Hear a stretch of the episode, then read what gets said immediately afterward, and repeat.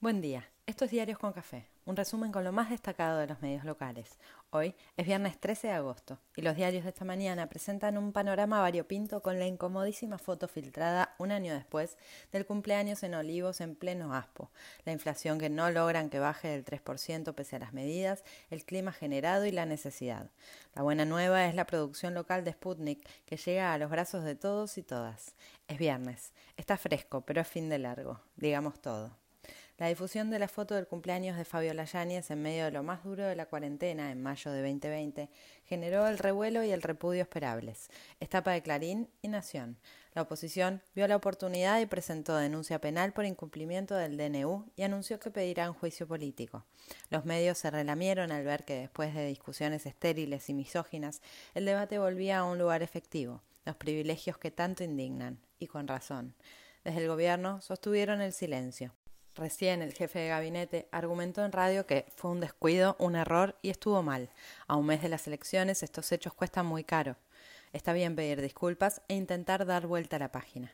Habrá quien vea ligazón entre estos hechos y la pelea por la declaración de Internet como servicio público o vea disputas de poder económico y real vinculadas con maniobras electorales. Y sí, todo es real, todo a la vez, todo y un poco más, siempre.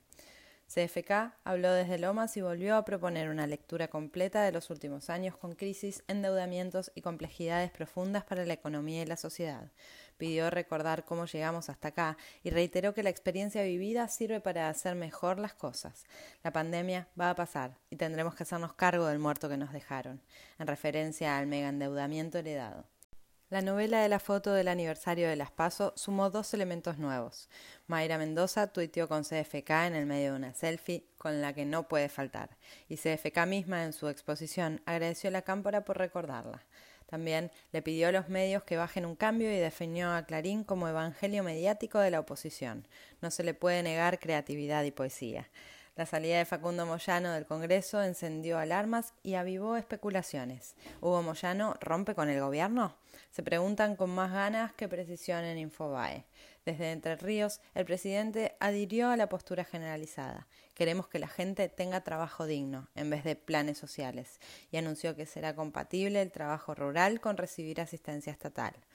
En tapa de los económicos comentan restricciones a maniobras con el dólar y el central pide transparencia al mercado cambiario.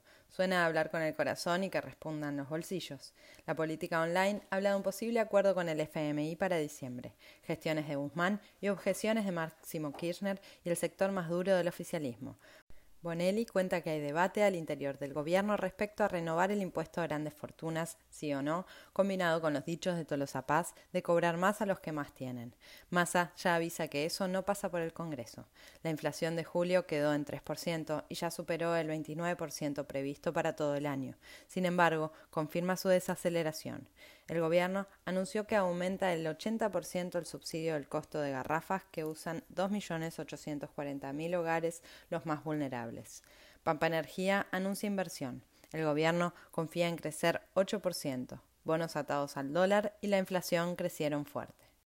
Después de la entrega de vacunas Sputnik hechas en el país, el laboratorio aseguró que habrá 3 millones de dosis del componente 2 antes de que termine agosto.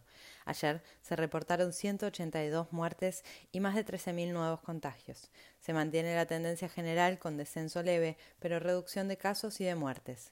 Que aguante. La semana próxima se da comienzo a la presencialidad plena en las escuelas de la ciudad para quienes aún no lo habían aplicado. Familias y gremios piden extremar los cuidados ante el fin de las burbujas y los distanciamientos. Los 200 años de la uva se celebraron con acto grande y conmemoración viral todo el día.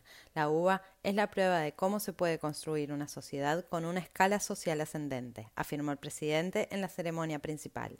Ya está online el padrón de las elecciones 2021. Recomiendan revisarlo con tiempo porque hay varios cambios en los lugares de votación respecto a elecciones pasadas. En Clarín, varias encuestas cuentan que el Frente de Todos gana en provincia y la oposición lo hace en Cava, Mendoza, Córdoba y Santa Fe. Pichetto dijo que el discurso de campaña de Juntos es imbécil. El presidente recibe a la calle Pou en la residencia de Olivos. Kisilov relanzó el plan Cunita en la provincia de Buenos Aires y se abre la inscripción. Advierten que por un tecnicismo todos los terrenos de la costanera sur, el nuevo Puerto Madero, podrían quedar en manos de IRSA. Popular alerta por guerra entre narcos, tiroteo y muertes en Varela. Alarma general. La primera mujer piloto de combate denuncia acoso laboral en la Fuerza Aérea. El hijo de Alberto Fernández recibió su DNU no binario, bajo el nombre de Tani. Chano dejó la clínica y celebró estar recuperándose milagrosamente. El indio Solari le habló con lenguaje paterno y le pidió que abandone sus tonteras de teenager. Ojalá pueda. Mirta Legrand confirmó que vuelve a sus almuerzos cenas en septiembre. Comienza en México la mediación por la crisis política en Venezuela. Poca expectativa, pero ¿quién te dice? El cambio climático sigue golpeando. La ola de calor en Europa es imparable.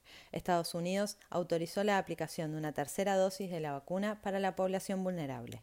La Fiscalía de la Corte Penal Internacional acusó a Venezuela de no investigar crímenes de lesa humanidad. Haití posterga las elecciones generales para noviembre.